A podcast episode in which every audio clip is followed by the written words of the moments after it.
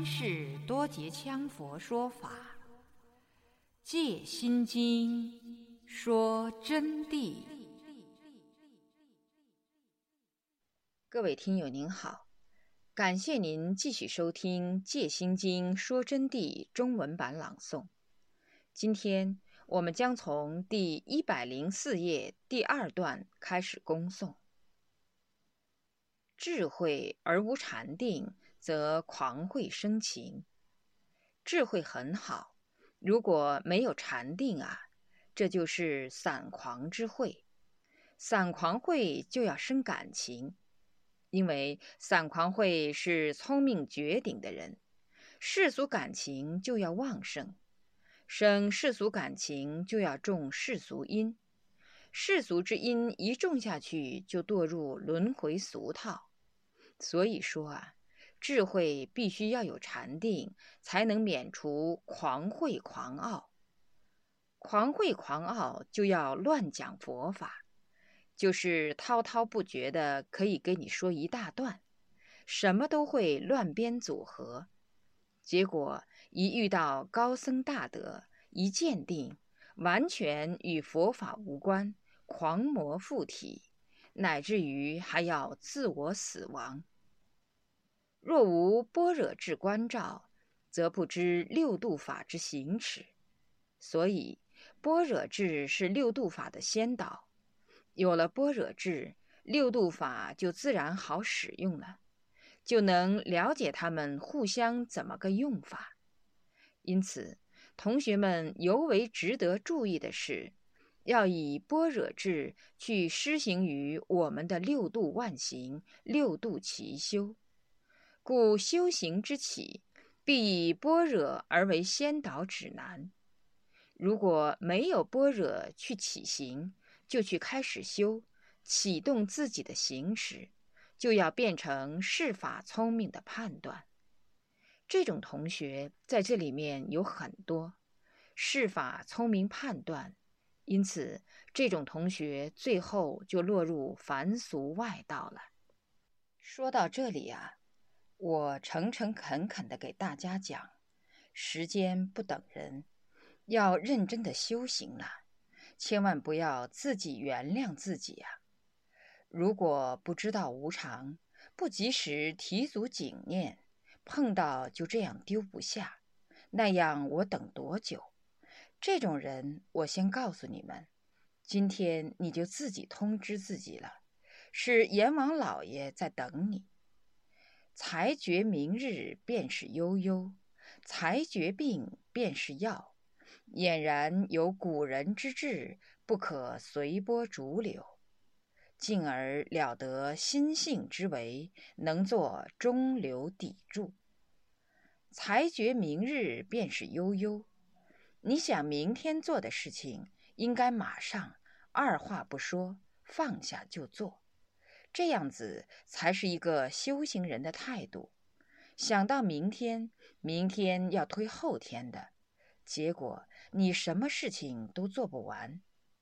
才觉病便是药，刚刚觉的病，你马上就要吃药，绝不要等明天吃，不然你的病要发展严重的。要俨然有古人之志。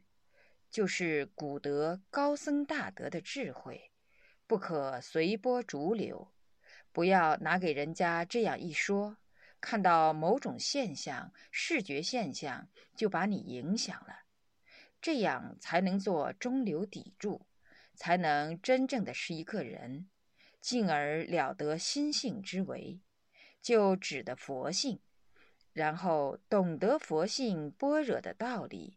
至少要具备前面我说的几条，这样子自己就站起来了，就能进入解脱轮回的境界。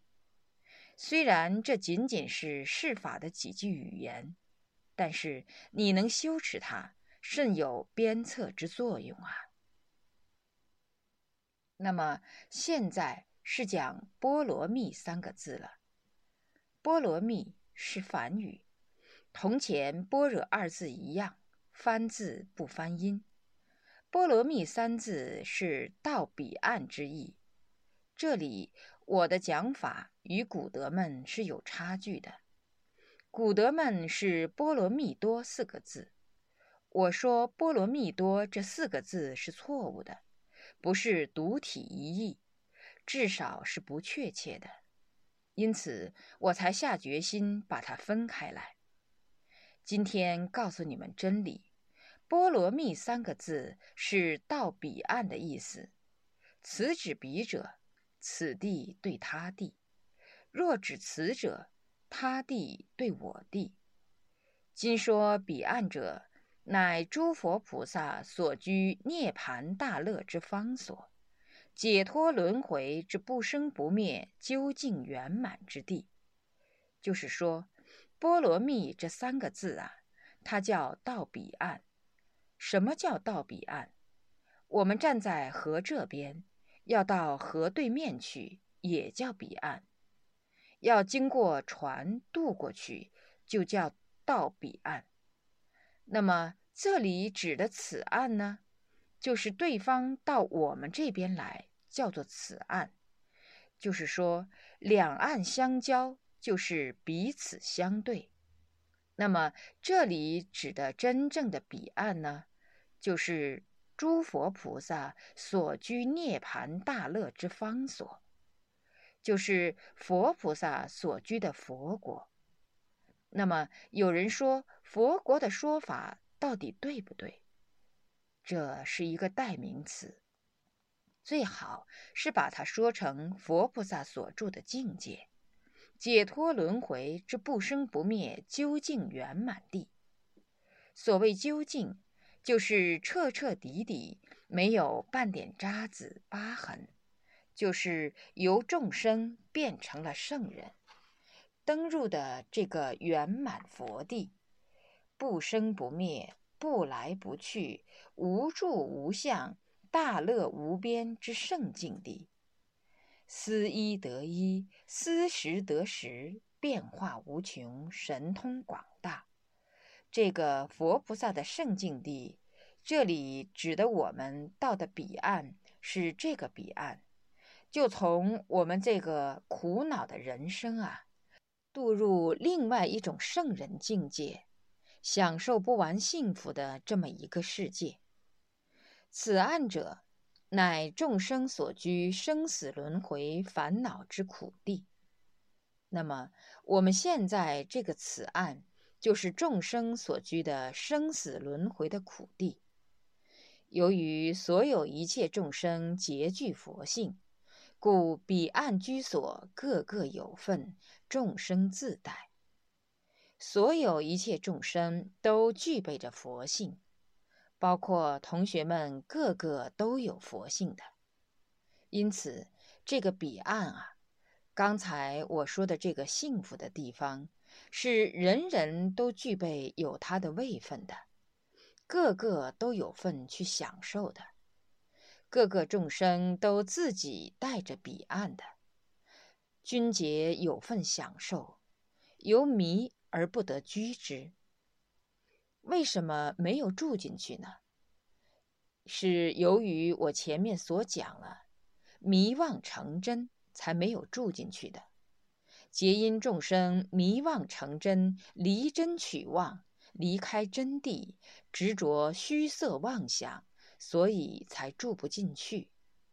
迷其清净的真心，迷其我们本有的如来藏心，迷起我们的本来面目，则住此岸。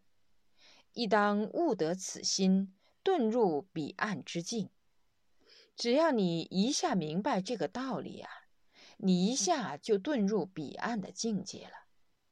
你们总有一天前念已去，后念未生，而没有执着，注入这种境界的时候，你就会顿然彻悟，彻悟这个境界的滋味。但彻悟并不等于就从此不退出来啊，要有定力抓得住，才不退出来。没有定力是不行的，要抓得住，就还要经过锻炼。还有莫那伊、俄赖耶，你还承得住衰败吗？还有种种幻象出来的啊！遁入了彼岸的境界以后，要如法进修，则可圆满。这里与其他古德有差距之讲法，其他的古德是遁入彼岸以后就顿悟，就永远住进去了。我不是那么一个认为，遁入彼岸以后还得进修。要达到圆满境界，依照佛菩萨上师所传的法去圆满它。因此，迷时则全迷，堕入愚痴。凡夫迷的时候，就全部被迷到了，就堕在愚痴的境界里头去。悟时则大悟，如见己亲娘。悟的时候，突然就会认到佛性。哎呀！就像见到自己的母亲一样，那么熟悉。般若智照自现前，实相之境无所得。到了这个时候，般若的智照、智慧观照就现前了。现前就是看到实相之境了。但是这个看到呢，是名为看，实无所看。而实相之境是无所得的，没有得到的。如果你有所得，有所得又是妄想，马上又落入凡夫妄执相对盖。以般若智照进修实证而断诸惑。只要你依照这个般若的智慧啊，去进修佛法的境界实证。自己一切惑业皆能断除，所有世智惑业，所有一切有为法的惑业，无始以来的善因好因，一切因缘之惑业都能断除，但必须要依般若智照去进修。有处于轮回烦恼之凡夫。而到涅盘彼岸大乐之圣境地，断了惑业以后，自然有处于轮回烦恼的凡夫、普通人，就能到达涅盘大乐的圣境地了。此指圣境之地，并不是说离开此地另有一个地方的圣境地，而是迷雾二地之差别。迷时彼岸即此岸，悟时此岸乃彼岸。悟则自成生死无负之圣人。好好听，同学们啊，这里非常重要的一个问题，讲了半天。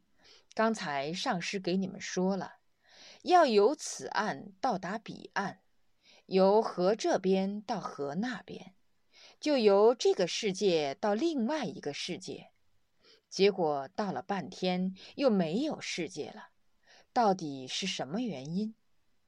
此指到圣境之地，并不是说离开此地另有一个地方是圣境地。那么这句话不是就矛盾了吗？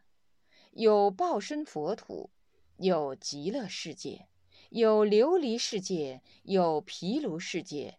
有兜售内院，嘿，这么多佛国，那不是彼岸是什么呢？这里我给你们讲的比较高深，说句非常诚恳的话，这是对大乘境界的弟子甚有修持的人，他就会懂得。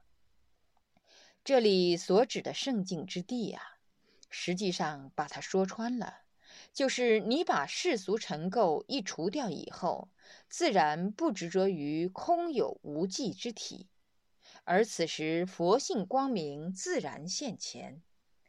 佛性光明即如来藏心，即般若智与实相境之互融互会，一元无畏之二别。到了这么一个程度以后，此就是世界，世界就是你，你就是世界。堕入这种境界。就地境界就是佛国世界的境界。但是这只能你个人享受的境界，个人的世界。有同学又要说了，离这儿十万亿佛土，还有那个极乐世界的吗？有多远的路都告诉了的吗？这个又是佛的一个善巧方便导引众生了。当然，你要有那种认为也是可以的。万法由心生。可以随着那个境界，经十万亿佛土到极乐世界去，但是可以刹那就地即是极乐世界，这是一个迷雾的问题。迷时，此岸就是此岸的凡夫地；悟时，此岸就变成了圣境地。他不需要走哪里去的，自然进入一种境界。比如说。我们这里头曾经有几个同学，都是渡入过另外一种彼岸的，这是魔境彼岸。比如说是哪个呢？像李旭，他曾经渡入过，整天滔滔不绝，他就自然进入一种境界。黄先全同学也是，曾经渡进去过的，那么他又进入另外一个世界。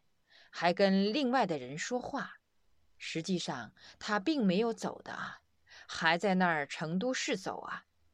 当然，他这个彼岸不是取得成就的彼岸，这是走偏了方向的入魔彼岸。那么纠正过来了，现在就没有这些事了。他们现在修持非常之好。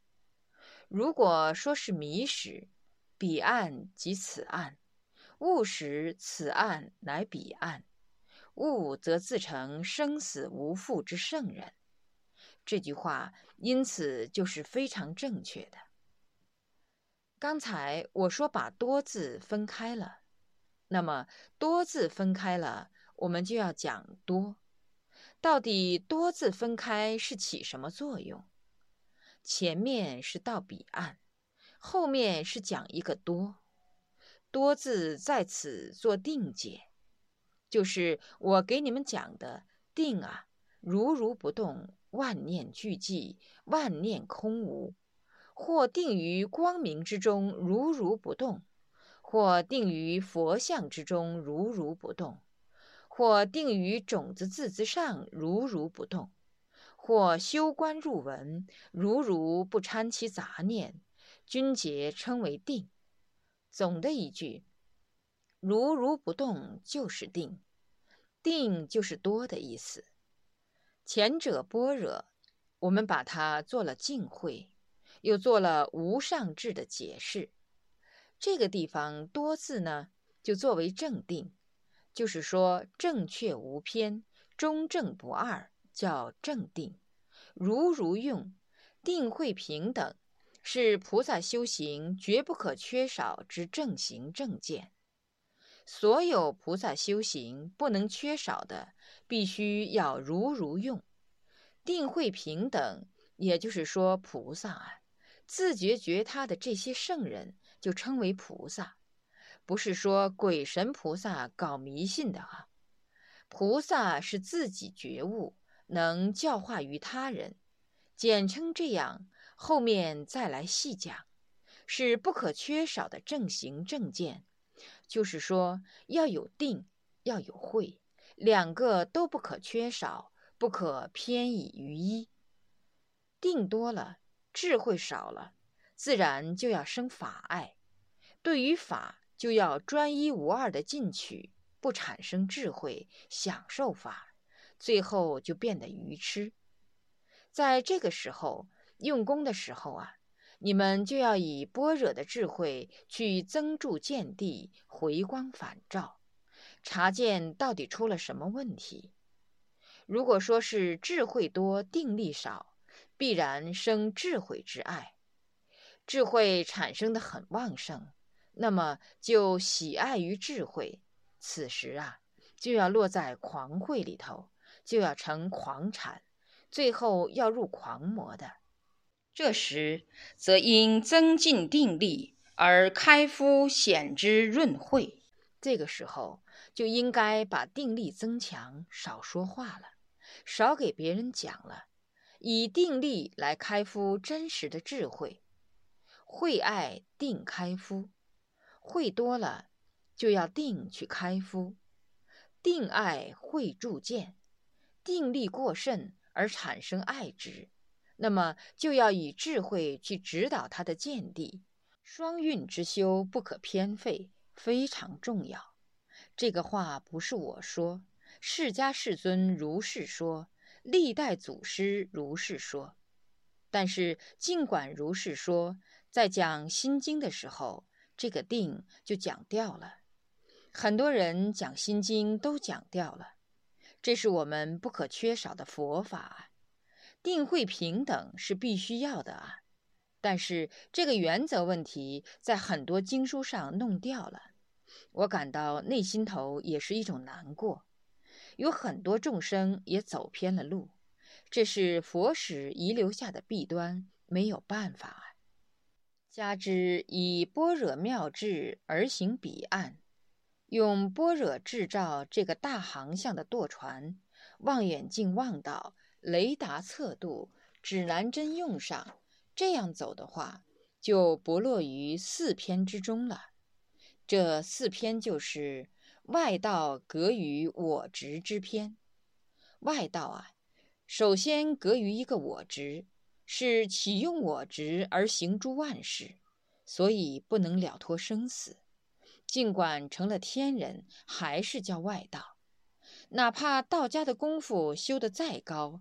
吕洞宾八万四千劫终究落空网，也叫外道。因此，吕洞宾在上海黄龙寺被黄龙禅师降服，就传了他法，传了他顿悟之门，顿超直入大圆满境地，所以有生天人转极乐世界的缘起。当然，吕洞宾又比你们有些同学要厉害些了。有些同学他是不如的，我们在座的有些同学他是比不过的。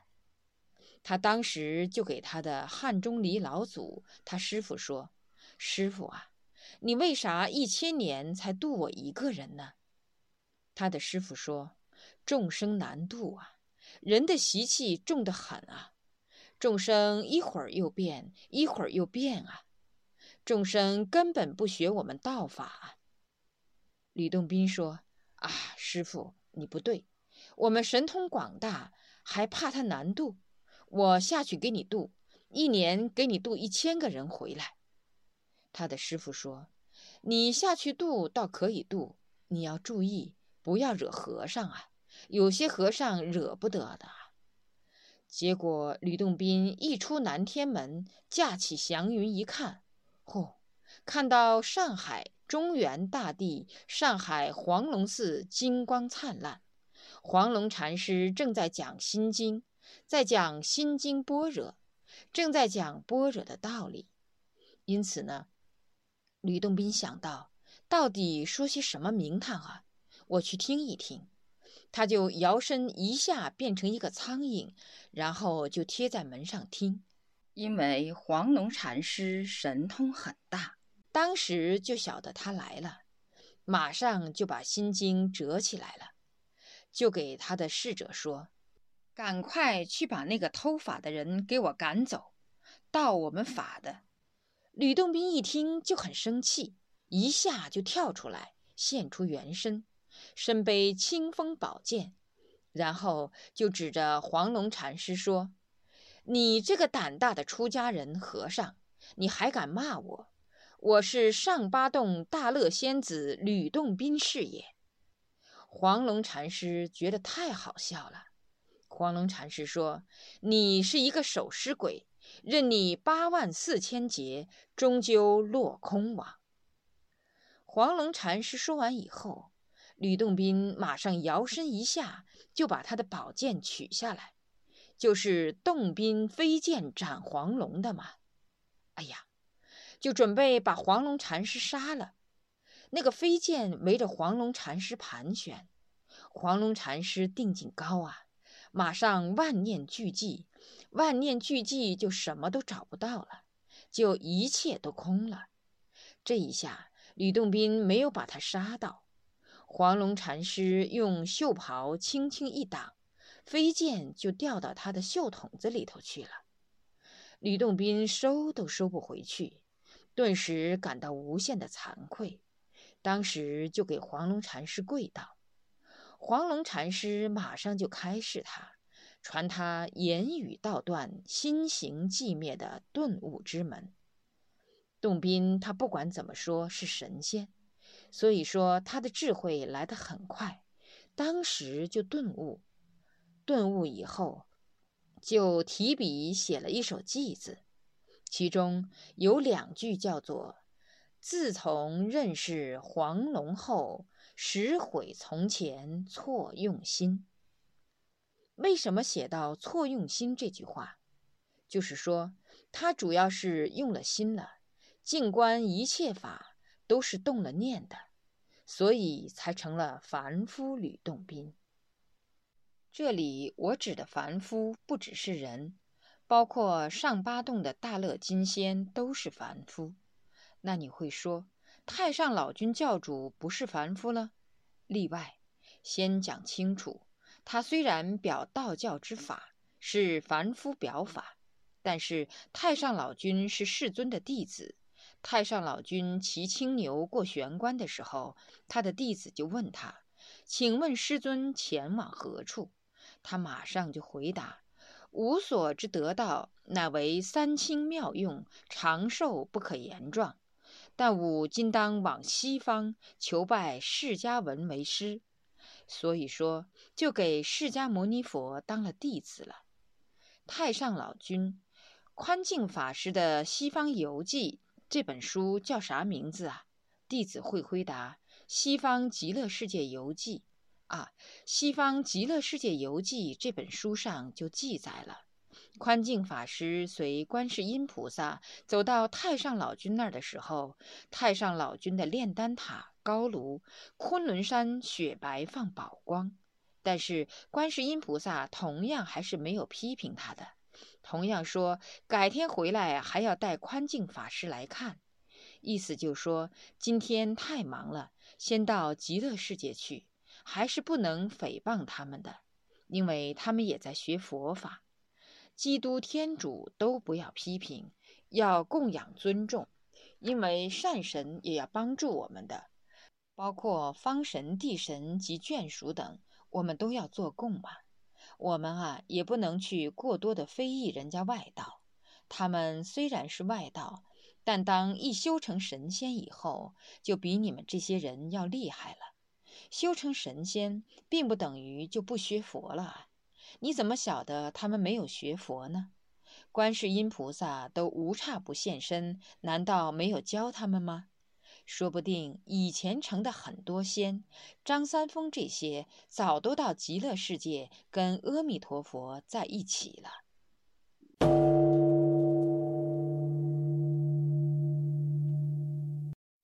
各位听友您好，感谢您收听今天的《戒心经说真谛》中文版朗诵。今天我们恭诵的是从第一百零四页到一百一十二页的部分内容。若要恭请《戒心经说真谛》经书，请电话联系零二二二八六九五九八零二二二八六九五九八。